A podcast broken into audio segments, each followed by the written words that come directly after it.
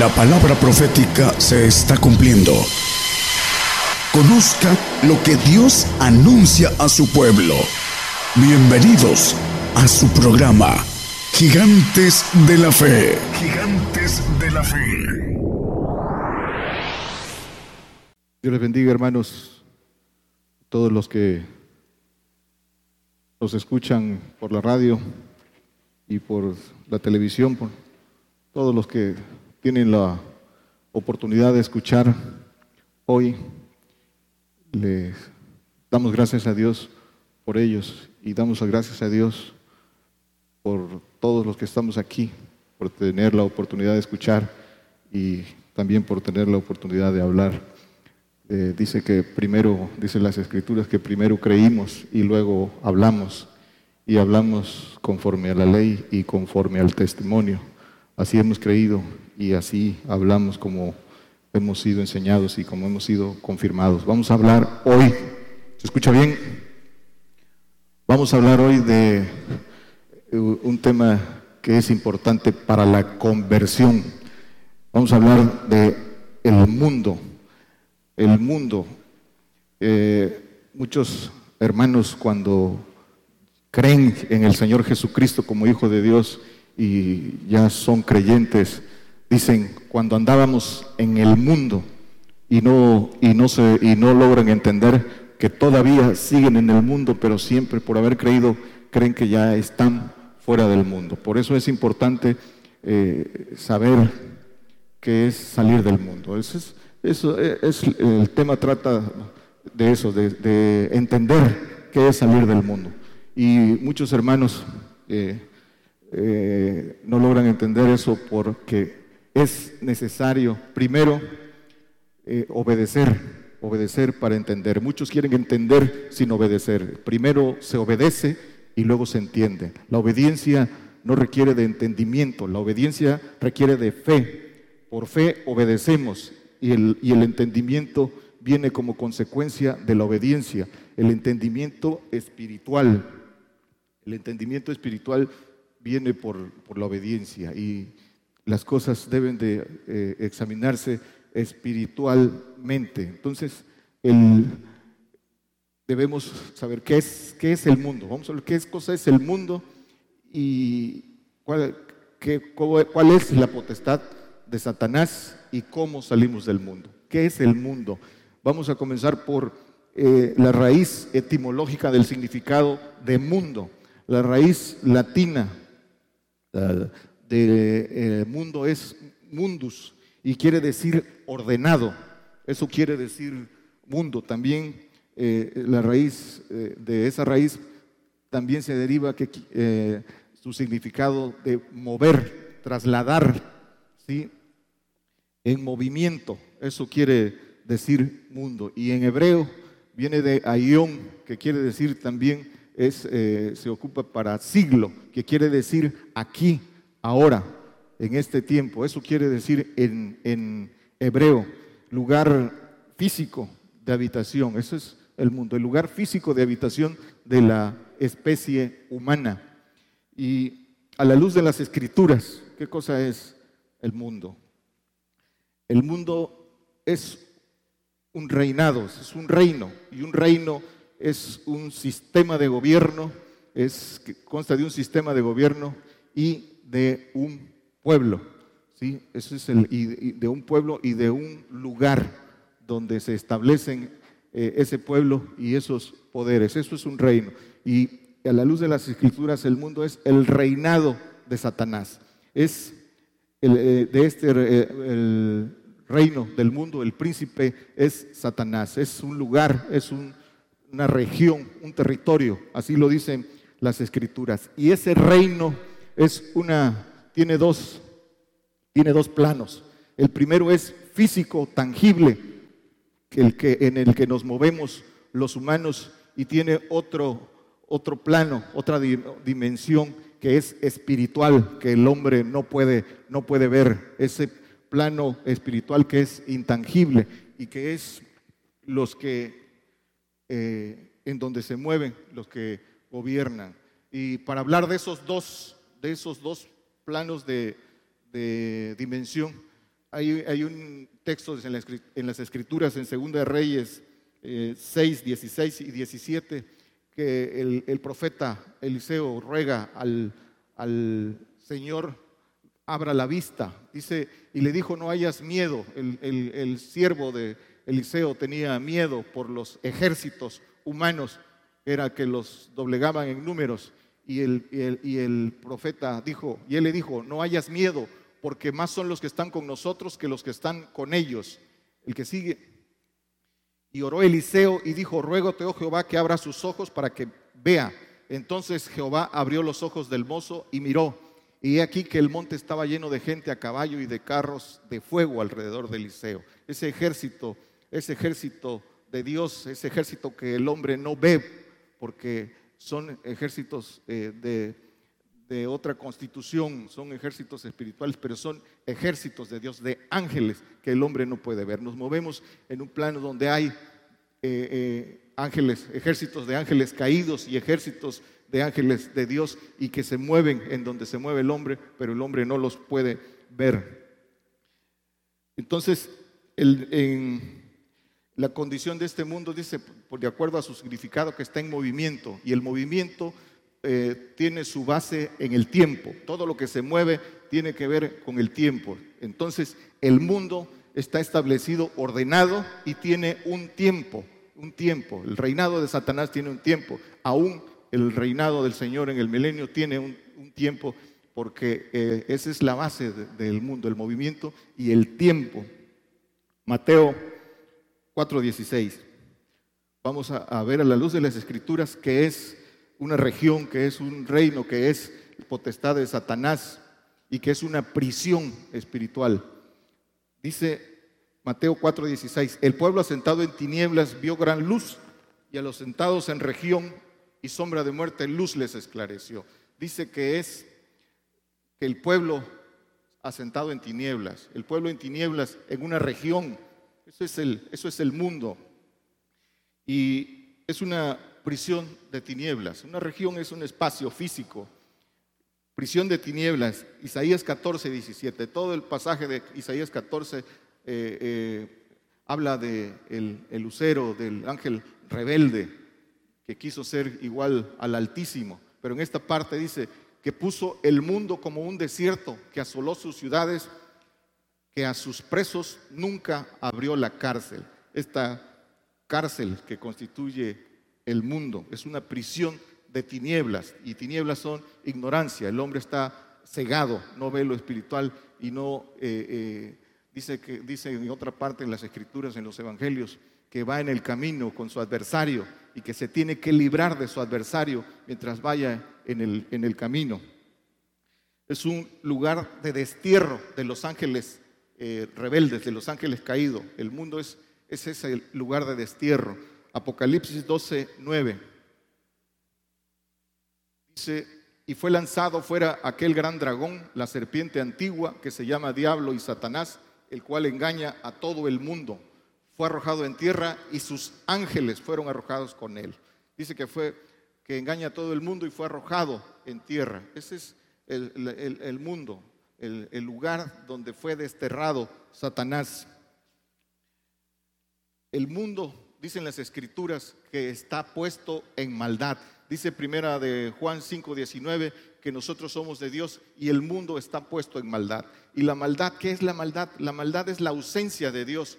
Todo lo bueno viene de Dios y la, maldad viene del diablo. La ausencia de Dios, esa es la maldad, donde se origina eh, iniquidad y pecado. Entonces el mundo está puesto en maldad bajo el reinado y la potestad de Satanás.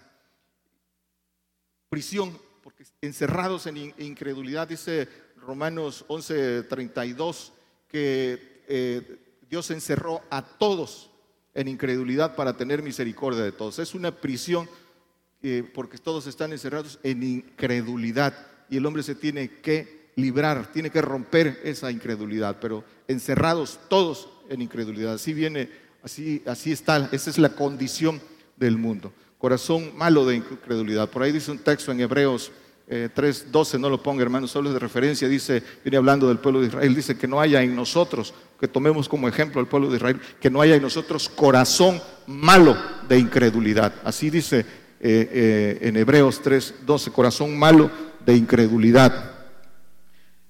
El Señor Jesucristo es el libertador.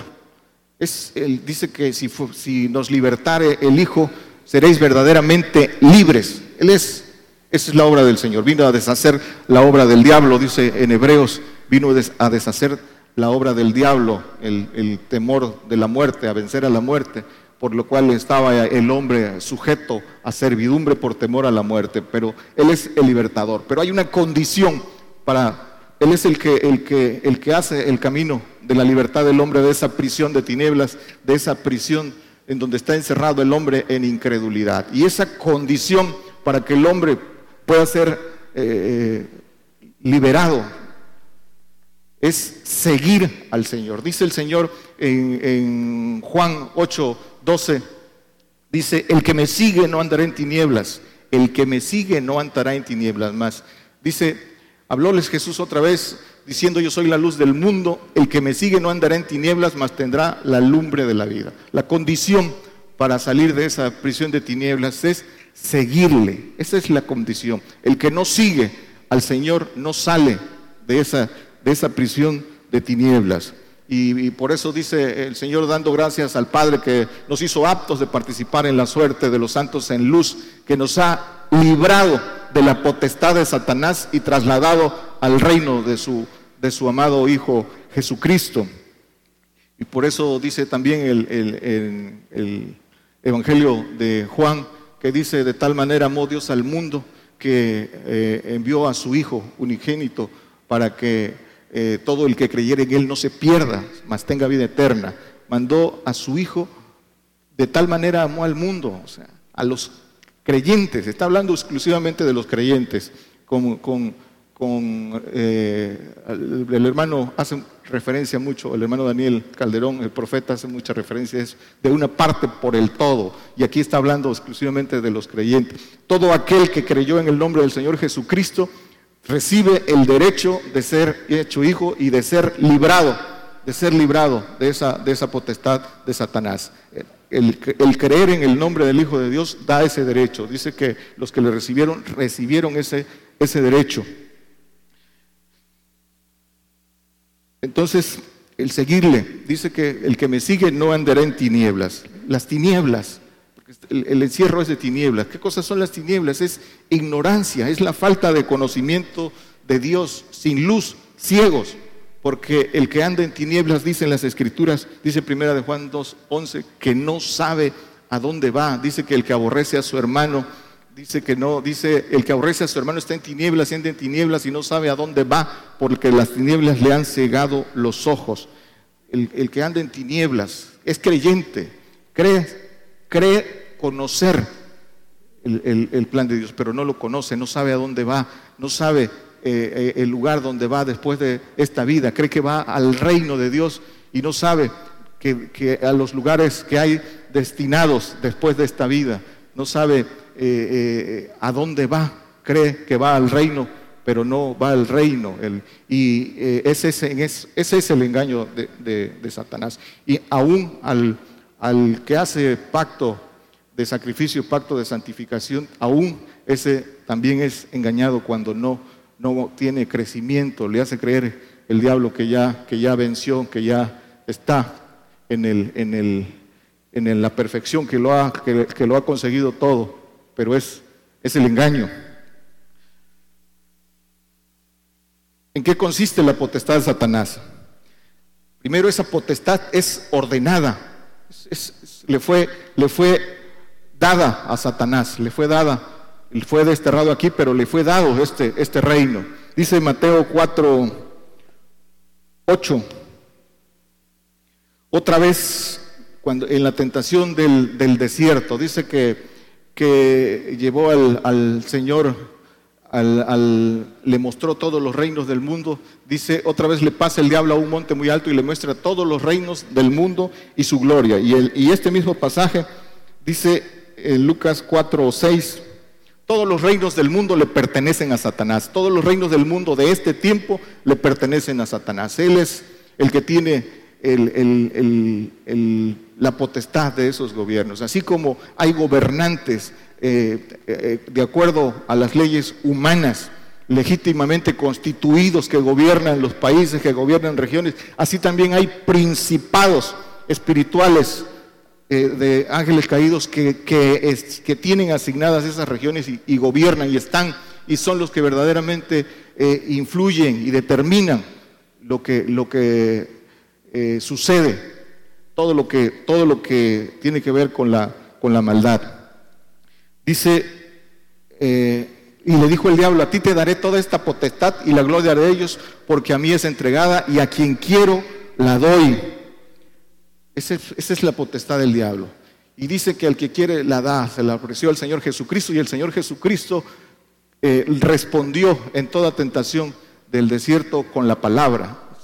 En todo le contestó con la palabra y venció esa tentación ahí en el desierto. Pero esta misma propuesta de a quien quiere se la da, se la hay hombres que sí la toman y le adoran y reciben por fama, por poder, por gobierno, por riqueza, sí toman esa propuesta de Satanás y pactan con él y le adoran. Unos, unos pactan conscientes y otros inconscientes, pero bajo la misma potestad del diablo, porque él es el que da, él es el que tiene esa potestad de, riqueza, poder, fama eh, en este, en este tiempo.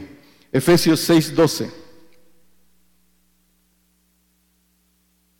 Dice, porque no tenemos lucha contra sangre y carne, sino contra principados contra, contra potestades, contra señores del mundo, gobernadores de estas tinieblas, contra malicias espirituales en los aires.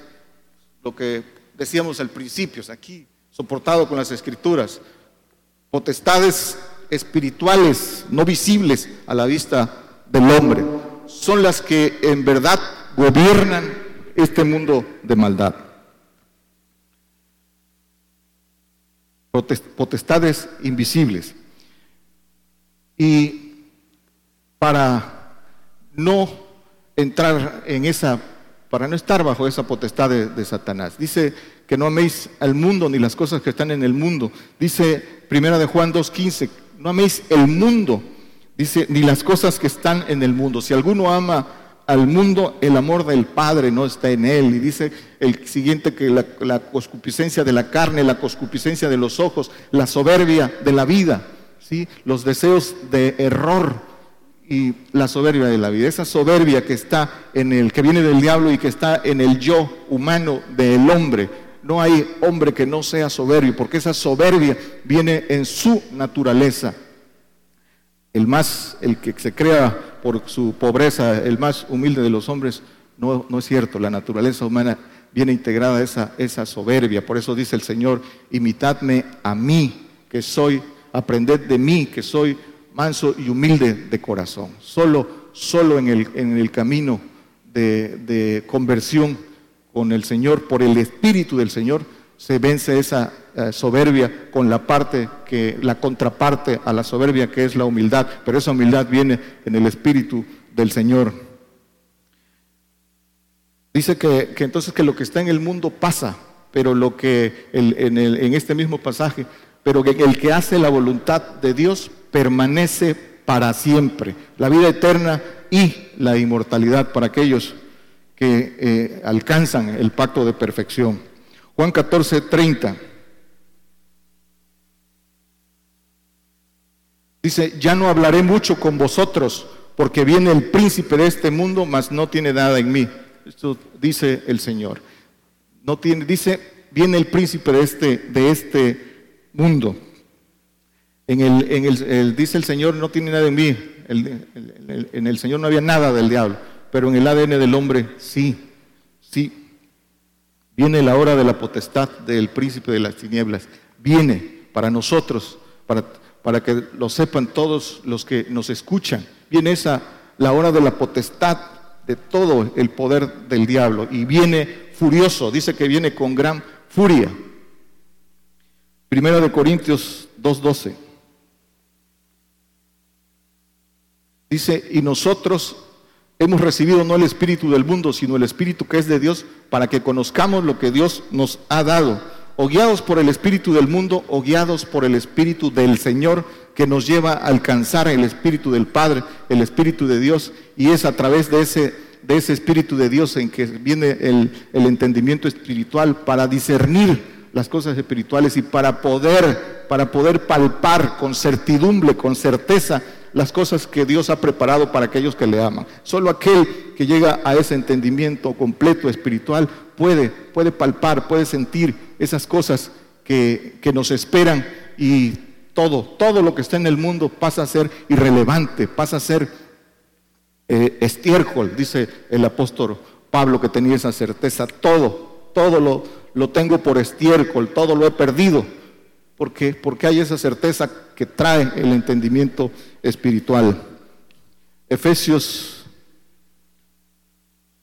2.2 dice que en otro tiempo anduviste conforme a la condición de este mundo, conforme al príncipe de la potestad del aire, la condición de este mundo, tinieblas, muerte, ignorancia.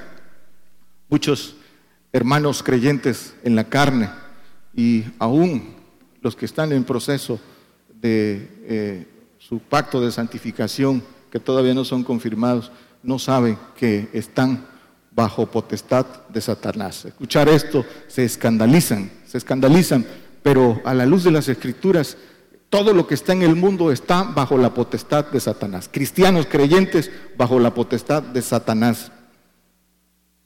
Y no lo saben. Salmo 17, 14.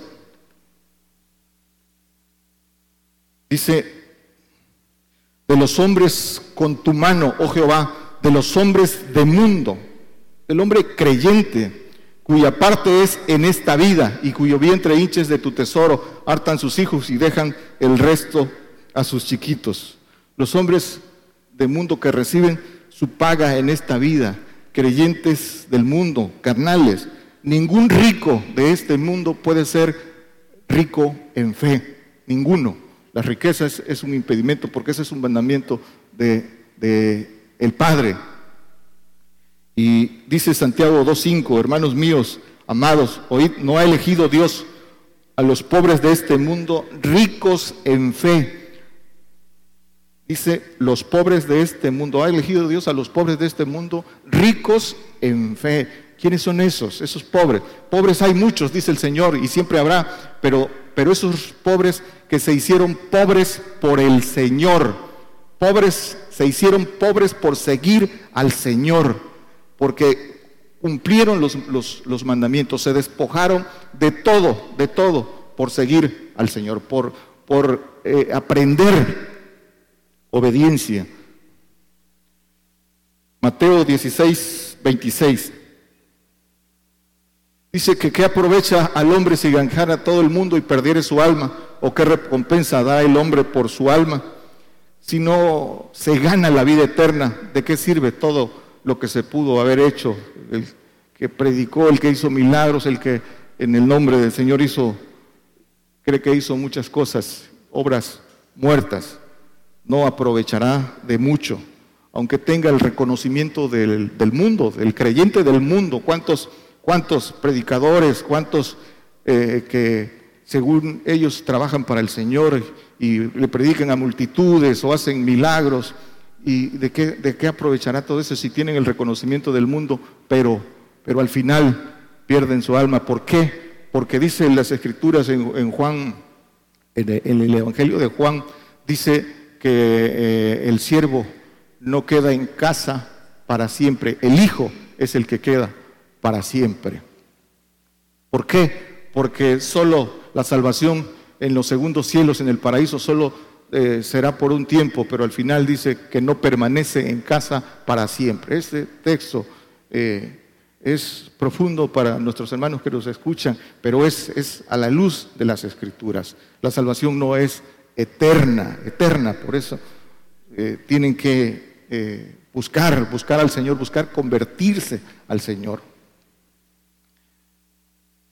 El mundo los oye, el mundo los ama. Dice primera de Juan 4, 5 que el mundo los oye, el mundo los oye. Ellos son del mundo, por eso hablan del mundo y el mundo los oye. ¿Cuántos vemos hoy en día?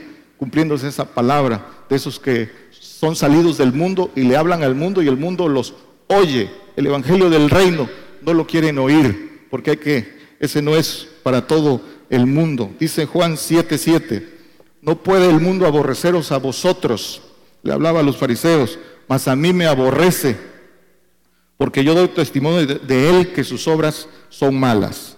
El mundo no puede aborrecer al que es del mundo, el mundo ama lo suyo, los cristianos del mundo. Si el mundo, para los que creen que siguen al Señor, es el termómetro de si estás siguiendo al Señor. Si el mundo no te aborrece, entonces no estás siguiendo al Señor. Y el aborrecimiento comienza con los tuyos. ¿Y qué es el, aborrecimiento? El aborrecimiento es, es eh, ahorita lo vamos a ver, pero vamos a, ver qué dice el Señor. Los que me aborrecen aman la muerte. Dice Juan 3:19 que eh, la luz vino al mundo y los hombres amaron más las tinieblas que la luz, amaron más la ignorancia, la potestad del diablo. El que no eh, sigue al Señor, aborrece al Señor. ¿Y qué es el aborrecimiento? Dice que es amar menos por comparación, amar menos al Señor. Si no, no pones al primer, en primer lugar al Señor, entonces le estás aborreciendo, porque no le amas en primer lugar. Ese es, ese es el aborrecimiento, amar Em, eh, amar más en comparación. Juan 9, 39. Yo para juicio he venido, para lo que yo para juicio he venido a este mundo, dice el Señor, para que los que no ven vean y los que ven sean cegados. El juicio, el juicio es castigo. A eso vino el Señor.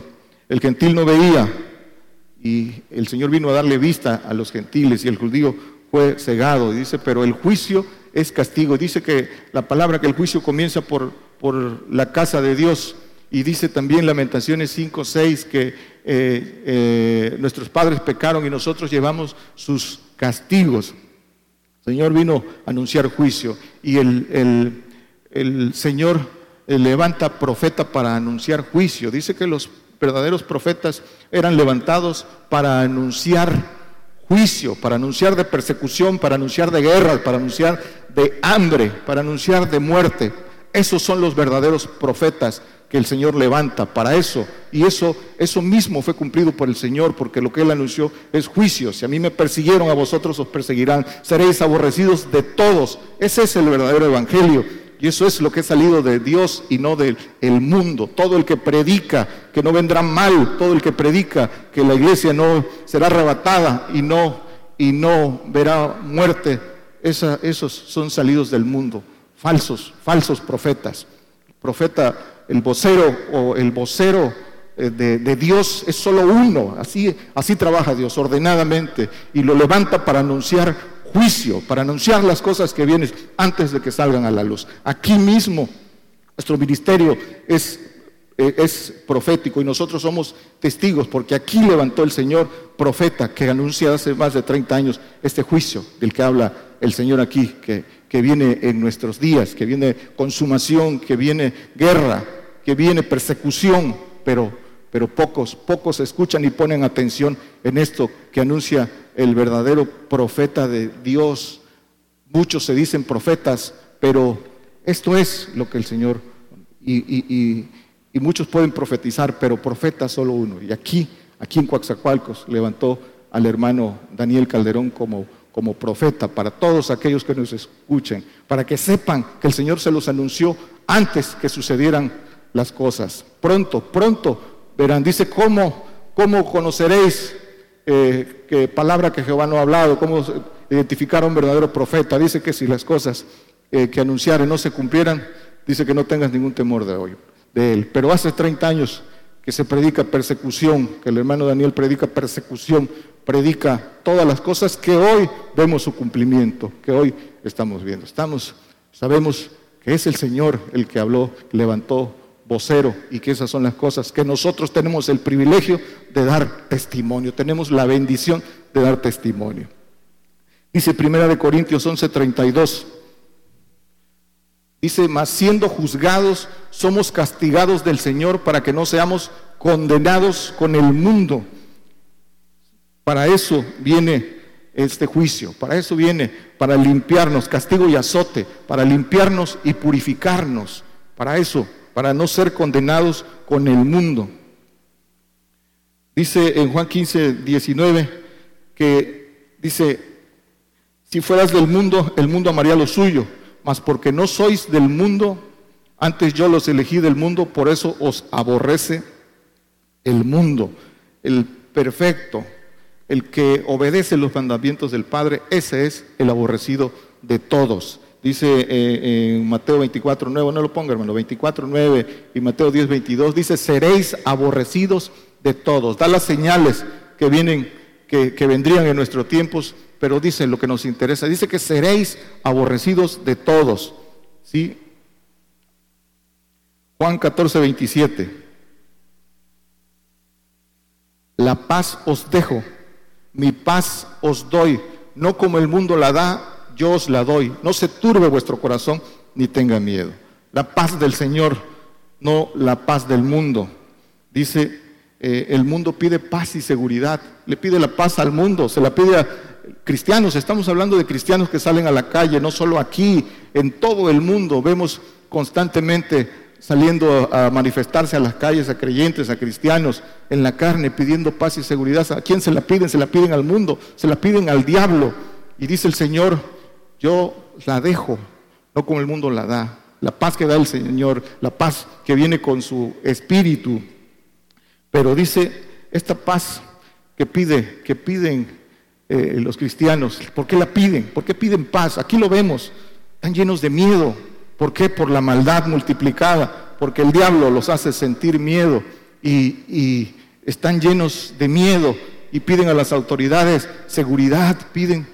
Y eso, eso es lo que anuncia el Señor. Solo el Señor nos puede dar esa paz, que esa paz que consiste en no temáis lo que te puede hacer el hombre. Dice, el, no temas al que mata el cuerpo porque no puede hacer otra cosa. Nosotros tenemos la certeza de lo que hay después de esta vida. ¿Qué temor podemos tener a lo que nos haga el hombre? Pero eso se tiene que sentir y tenemos que darle la confianza a los hermanos, a esos, a esos hermanos creyentes que por ignorancia salen a pedir la paz del mundo. Hechos 17:6 dice, esto se va a repetir en nuestros días, hermano. Dice en Hechos, mas no hallándolos, trajeron a Jason y algunos hermanos a los gobernadores de la ciudad, dando voces. Estos que alborotan el mundo también han venido acá. En los tiempos del apóstol Pablo, en los tiempos de la primera iglesia, dice, los llamaban alborotadores del mundo y eran llevados a los gobernadores de la ciudad. Y aquí el Señor lo anunció y lo anunció para nuestros días. Dice que seréis llevados ante gobernadores, ante presidentes, para testimonio del mundo, para testimonio de las gentes. Eso, los testigos verdaderos seréis llevados ante, ante esos eh, eh, gobernadores.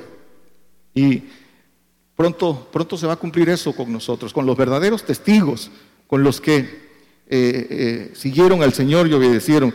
Seremos acusados de oponernos al gobierno, a no, a no querer marcarse, a desobedecer al gobierno cuando se, se contrapone con los mandamientos de Dios y seremos, y seremos acusados de alborotadores. De aquí vendrán por nosotros, por lo que decimos, por lo que decimos desde aquí, seguramente vendrán por nosotros. ¿Y qué? No oigo amén, hermanos. Amén, vendrán por nosotros.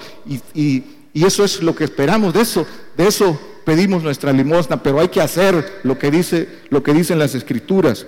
Y son nuestros propios hermanos en la carne, los que nos van a entregar, los que nos van a señalar, los que nos van a denunciar, porque por estas cosas que decimos, porque son engañados.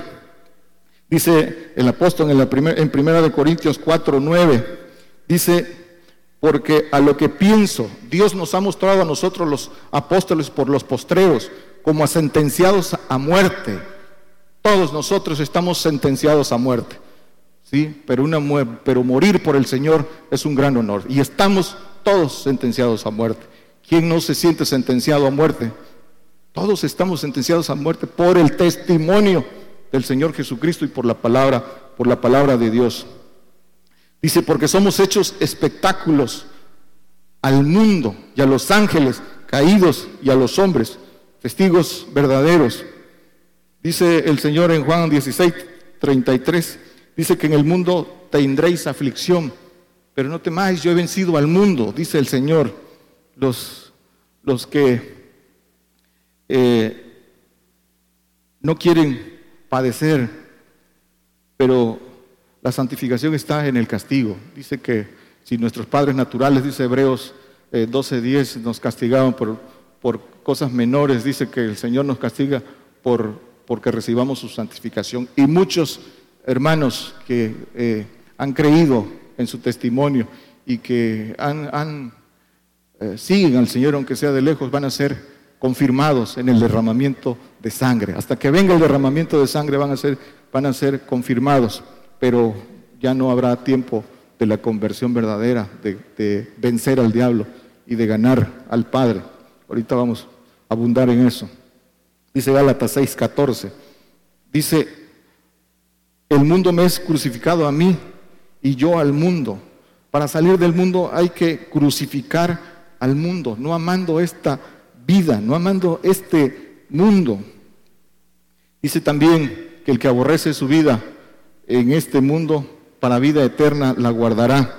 El que renuncia eh, a todas las cosas, ese es el que aborrece su vida en este mundo, el que aborrece, el que renuncia a todo, a todo. Y ese, y ese todo es todas las cosas que posee, eh, eh, seres queridos y aún su propia vida, toma su cruz y sigue en pos de él. Esa es la renuncia a todas las cosas, eso es crucificar al, al mundo.